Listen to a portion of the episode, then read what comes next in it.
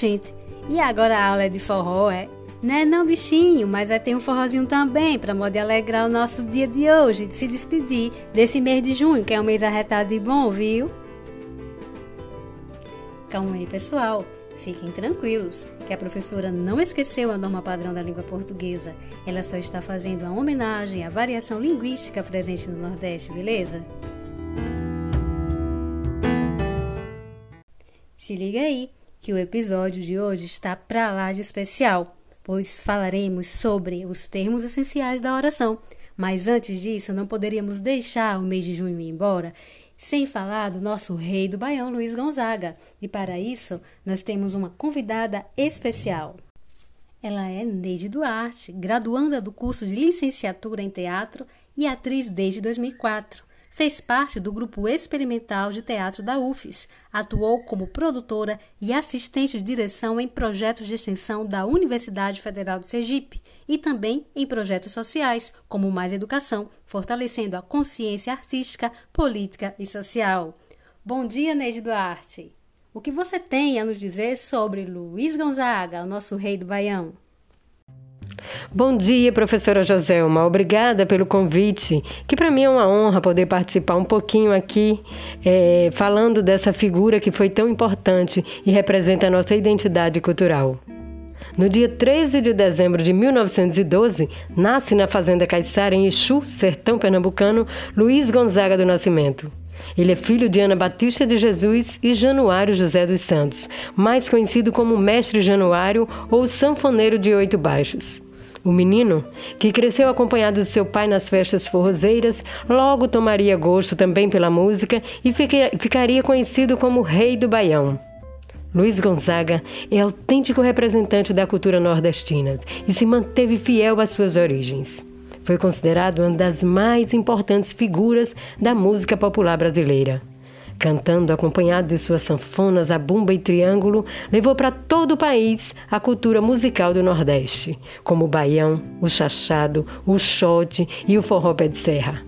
Suas composições também descreviam a tristeza, a pobreza, as injustiças sociais, mas também enaltecia a simplicidade de um povo e a beleza do sertão brasileiro. Em 1945, ele grava o seu primeiro disco como sanfoneiro e cantou com a música Dança Mariquinha. No mesmo ano, nasce seu primeiro filho, fruto de um relacionamento com a cantora Odaleia Guedes. Luiz Gonzaga do Nascimento Júnior, o Gonzaguinha, que se tornaria o seu sucessor, cantor e compositor. Em 1947, em parceria com Humberto Martins, compôs um dos, mais, um dos maiores hinos nordestinos, Asa Branca. Essa composição foi inspirada na dura realidade do sertanejo. Retrata as questões climáticas nordestinas e as questões sociais, como a desigualdade social e o sofrimento de um povo abandonado pelo poder público. Ah, ela descreve a vida de muitos nordestinos e mostra a miséria e o sofrimento que eles enfrentavam para conseguir sobreviver em uma terra seca. Nela, o sertanejo sem escolaridade passa a trabalhar na agricultura e na pecuária. No entanto, a seca muito intensa obriga o sertanejo a deixarem as suas terras e migrarem para a cidade grande. Mas no primeiro sinal de chuva, o sertanejo volta à terra querida. A canção Asa Branca foi o auge de sua carreira. Gravou quase 200 discos e teve mais de 30 milhões de cópias vendidas. Com sua lendária sanfona branca, Luiz Gonzaga cantou ao lado de diversos artistas, inclusive para o Papa. Era admirado por grandes nomes da MPB, como Raul Seixas, Gilberto Gil, Caetano Veloso. Esses dois últimos regravaram sua música Asa Branca. Luiz Gonzaga tornou popular suas canções acerca do interior nordestino, fazendo com que os ritmos nordestinos não fossem mais tão regionais, mas sim o grande símbolo de uma grande cultura nacional.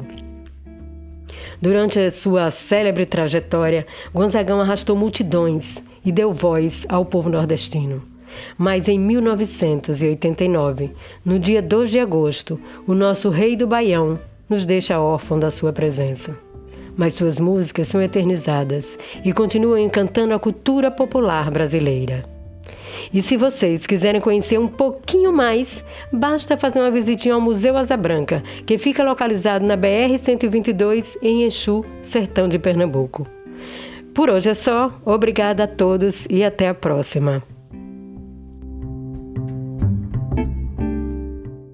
Eu perguntei a Deus do céu, ai, por que tamanha judiação?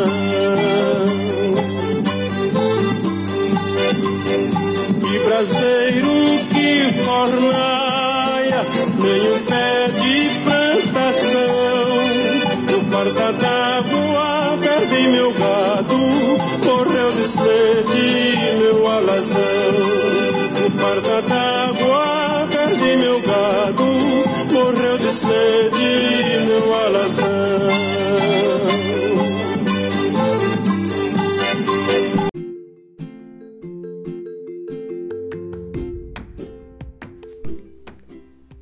Muito obrigada, Neide Duarte, por sua participação. Agora, pessoal, vamos falar sobre os termos essenciais da oração, tá bom? Mas antes eu gostaria de fazer um jogo de palavras aqui, porque falaremos sobre tipos de sujeito e eu gostaria de saber que tipo de sujeito você está sendo nessa quarentena.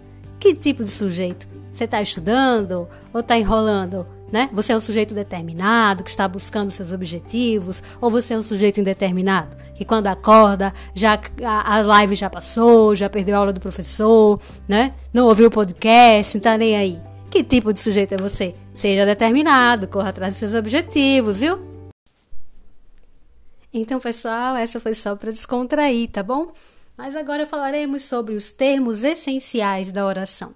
Então, o que é um termo essencial? Como o próprio nome já fala, é um termo principal, certo? Então nós temos dois na oração, tá bom? Que é o sujeito e o predicado. Sobre o sujeito nós já estudamos, tá? Mas hoje revisaremos aqui. Então, o que é o sujeito?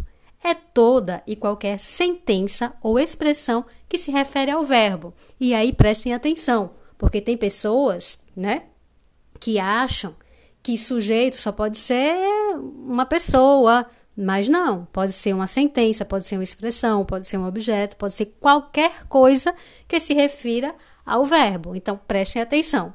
Vamos essa frase aqui. Tá bem clara aí o que é o sujeito, tá? O rei do Baião teve um relacionamento com a cantora e dançarina Odaléia Guedes dos Santos. Então, quem é o sujeito aí, né? Quem é que tá, está praticando a ação do verbo aí? Né? Quem foi que teve um relacionamento com a cantora e dançarina Odaléia Guedes dos Santos? O rei do Baião.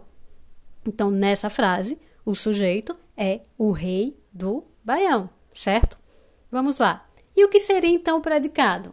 Se sujeito é toda e qualquer sentença ou expressão que se refere ao verbo, o predicado é toda declaração que se faz em relação ao sujeito. Então, é tudo aquilo que eu falo do sujeito. Então, nessa mesma frase, o que é que eu estou falando do rei do Baião? Que ele teve um relacionamento com a cantora e dançarina Odaléia Guedes dos Santos. Então, tudo isso aí é o predicado. Tudo que eu falo em relação ao sujeito. E aí eu vou fazer, né? É, que vocês, com que vocês se lembrem das aulas que vocês tiveram lá no fundamental ainda, quando provavelmente a sua professora deve ter ensinado que ah, para saber qual é o sujeito, faça a pergunta ao verbo. Então isso funciona ainda, tá? Então, é, de repente nessa frase aqui, o rei do Baião teve um relacionamento com a cantora e dançarina Odaléia Guedes dos Santos. Quem teve um relacionamento? O rei do Baião, certo? Então funciona. Então, o verbo aí é a chave para que vocês entendam que é análise sintática. O verbo aí é a chave para que vocês identifiquem quem é o sujeito, para que vocês identifiquem quem é o sujeito e quem é o predicado, beleza? Olha lá, então, nós temos alguns tipos de sujeito, né? Não só aquele determinado, indeterminado que eu falei brincando no começo, não. Nós temos alguns tipos de sujeito. Nós temos o sujeito simples, o sujeito composto, o sujeito implícito, que também pode ser conhecido como oculto, elíptico. Temos o sujeito indeterminado e temos ainda a oração sem sujeito. Então, o que seria esse sujeito simples? Que vocês já sabem, estou aqui só revisando, beleza? Então, sujeito simples é aquele sujeito que tem um só núcleo, né? Que é aquela palavra principal. Então vamos ver nessa frase aqui. Luiz Gonzaga nasceu em Exu, sertão de Pernambuco. Primeiro, identificando o sujeito. Quem nasceu em Exu, sertão de Pernambuco? Luiz Gonzaga. Então, Luiz Gonzaga é o sujeito. Eu só tenho um núcleo aí, apesar de Luiz Gonzaga ser, né? Serem dois nomes, mas é um núcleo só. Então, se eu tenho um núcleo só, eu tenho um sujeito simples. Beleza? Vamos lá. Sujeito composto. Vocês também já sabem disso, só revisando. Sujeito composto é o sujeito que vai ter dois ou mais núcleos, né? Então, nesse caso, lutas, desafios e sucesso acompanharam a trajetória do rei do Baião. Então, quantos núcleos eu tenho aí? Três: lutas, desafios e sucesso. Então, se eu tenho mais de um núcleo, eu tenho um sujeito composto, beleza? Vamos seguir. Sujeito implícito agora, que pode ser reconhecido como oculto elíptico. É o sujeito que a gente é, sabe qual é pela pessoa verbal, mas que ele não aparece ali na frase. Veja aí. Vamos ver essa frase aí, ó. Foi em busca de um parceiro nordestino e conheceu o advogado cearense Humberto Teixeira. Então, foi em busca eu não estou dizendo ele foi em busca, não estou dizendo Luiz Gonzaga foi em busca. Mas eu sei que pela pessoa verbal aí eu tenho sujeito, mas ele não está aí. Nem o ele, nem o nome Luiz Gonzaga. Então eu tenho um sujeito implícito, elíptico ou oculto, certo? Vamos lá. Outra coisa, outro tipo de sujeito é o sujeito indeterminado, que aí vai ser diferente do sujeito oculto, né? É um sujeito que a gente não consegue determinar quem praticou a ação, certo? Existe uma ação, mas a gente não consegue determinar. Então, normalmente, esses verbos estão em terceira pessoa, certo? Vamos lá. Por exemplo, fala-se muito sobre Luiz Gonzaga. Eu consegui identificar quem é que fala? Não, né? Na outra frase, organizaram um evento em homenagem ao rei do Baião. Quem foi que organizou? Está claro na frase? Não. Então, eu tenho um sujeito indeterminado. E aí aparece uma coisa muito interessante na língua portuguesa, que é a oração sem sujeito, tá bom? Como assim? Vocês também já estudaram, só revisão aqui rapidão, certo? Então a oração sem sujeito, ela vai é, ser acompanhada de alguns casos específicos. Preste atenção aí. Vejam. Nessa frase, houve muitas comemorações em homenagem ao centenário de Luiz Gonzaga. Então eu tenho aí o verbo haver, mas se você prestar atenção, esse verbo haver está no sentido de existir. É como se tivesse aí, né, a palavra existir. Existiram muitas comemorações em homenagem ao centenário de Luiz Gonzaga, mas tem o verbo haver. Então, quando isso acontece, a gente diz que a oração é sem sujeito, porque o verbo haver está no sentido de existir, tá bom? E aí o verbo não vai para o plural. Às vezes algumas pessoas até cometem esse erro. Já vi até alguns jornalistas, né, falarem Tipo, houveram muitas comemorações. Não, verbo haver no sentido de existir é impessoal e a oração é sem sujeito. Então, houve muitas, muitas comemorações, tá? Outra questão aí que tem que prestar atenção no, na oração sem sujeito são verbos que indicam fenômenos da natureza, como por exemplo, choveu muito na fazenda Caiçara, né? Choveu muito em Sergipe. Então, verbos que indicam fenômenos da natureza vão identificar que a oração é sem sujeito. Outra coisa também que tem que prestar atenção para saber que oração é sem sujeito é sobre o verbo fazer, quando ele indica tempo. Então, ele também vai ser impessoal e a oração vai ser sem sujeito. Ele não vai concordar né, aí no plural. Então, faz 30 anos que o rei do Baião nos deixou. E não fazem 30 anos, porque o verbo faz aí está indicando tempo. Então, nesse caso, a oração é sem sujeito. Pois bem, então aí nós temos o termo um termo essencial da oração, que é o sujeito nos seus vários tipos. Compreenderam? Beleza? Então vamos lá. Agora, para entender o que é o predicado e quais são os tipos de predicado, é importante saber sobre que tipos de verbos podem aparecer dentro do predicado, certo? Para que você identifique que tipo de predicado é esse. E aí a gente agora entra no assunto novo, preste bem atenção certo? O outro termo essencial é o predicado. Então, dentro desse predicado, eu vou ter o verbo. O verbo é que vai nortear a gente ali, para saber quem é o sujeito, para saber quem é o predicado. Então, que tipos de verbos podem aparecer dentro né, desse predicado? Podem aparecer verbos de ligação. O que são verbos de ligação, professora? São verbos que expressam estado, sentimento, ou que ligam o sujeito a uma característica.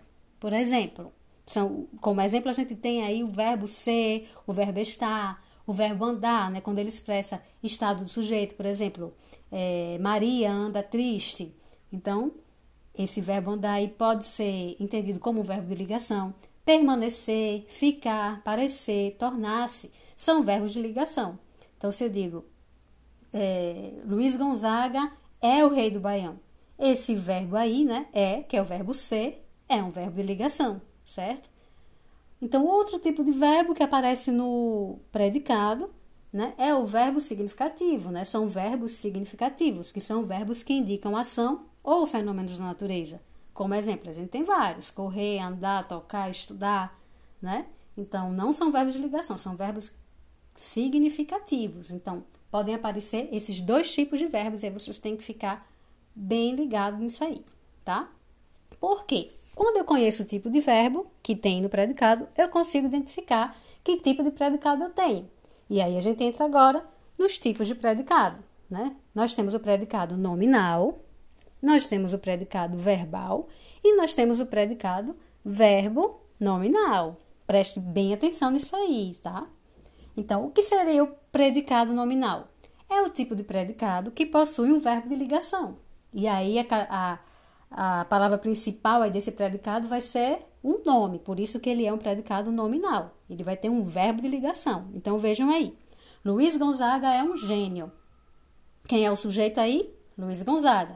O predicado, tudo que eu digo sobre o sujeito, é um gênio. Então, aí eu tenho um verbo de ligação, verbo ser. Então, se eu tenho um verbo de ligação, eu tenho um predicado nominal, beleza? Facinho, só saber o que é verbo de ligação. Ah, professora, eu tenho dificuldades com verbos, não estou sabendo identificar. Corre lá, pega uma gramática e dá uma revisada, tá? Agora já é para saber o que é verbo, gente, né? Vamos lá. Predicado verbal. Agora, o que é? É o tipo de predicado que possui verbo significativo. Aquele verbo que indica ação, né? Então, por exemplo, o rei do Baião tocou a noite inteira. Então, eu tenho um verbo de ação aí, que é o verbo tocar. Né? Então, se eu tenho o verbo de ação aí no meu predicado, eu tenho o predicado verbal. Beleza? Facinho. Predicado nominal tem verbo de ligação. Predicado verbal tem um verbo de ação, um verbo significativo. Outra coisa, outro tipo de predicado que tem que prestar atenção aí é o predicado verbo nominal. Então já dá para deduzir que ele vai ter, né? É, características do predicado verbal e do predicado nominal. Então vamos ver o que é isso. É o tipo de predicado que possui um verbo significativo e uma característica. Lembra que eu falei agora há pouco que o núcleo do predicado nominal é um nome, né? Consequentemente, é uma característica. Então, no predicado nominal, eu tenho um nome. No predicado verbal, eu tenho um verbo. No predicado verbo nominal, eu tenho um verbo significativo e um nome e uma característica. Então, nessa frase aí, preste atenção: Luiz Gonzaga tocou feliz. Então, eu tenho aí um verbo de ação, né, um verbo significativo e uma característica, aí, no caso do sujeito, certo? Então, eu, esse tipo de predicado aí é um predicado verbo nominal. Se eu tivesse Luiz Gonzaga é feliz, aí eu teria um predicado é, nominal, certo? Se eu tivesse a frase Luiz Gonzaga tocou somente, eu tocou muito, né? Eu teria um predicado verbal. Mas nesse caso eu tenho um predicado verbo nominal. E aí a gente vai aprender com as atividades, etc, beleza? Ok, então agora vocês vão praticar. Vocês vão ouvir a música Asa Branca, vão identificar qual o sujeito, qual o tipo de sujeito, qual o predicado, qual o tipo de predicado que tem nela, nas frases que eu grifei e que está aí no PDF que eu postei lá na nossa sala do Google. E também vai ter uma atividade para vocês responderem sobre tipos de sujeito, tipos de predicado, lá no, na nossa plataforma também, beleza? Então, a aula de hoje fica por aqui. Eu agradeço muito a atenção de vocês, espero que tenham gostado do nosso episódio de hoje. E me despeço de vocês e do mês de junho, demonstrando toda a minha saudade com essa música linda de Luiz Gonzaga, beleza? Tchau, tchau, fiquem com Deus e até terça. Se a gente lembra só por lembrar o amor que a gente um dia perdeu, saudade até que assim é bom pro cabra se convencer que é feliz sem saber, pois não sofreu. Porém, se a gente vive a sonhar com alguém que se deseja rever Saudade, então, se assim é ruim, eu tiro isso por mim, que vivo doida a sofrer. Ai, quem me dera voltar pros braços do meu xodó. Saudade assim faz doer e amarga que me giló. Mas ninguém pode dizer que me viu triste a chorar. Saudade, o meu remédio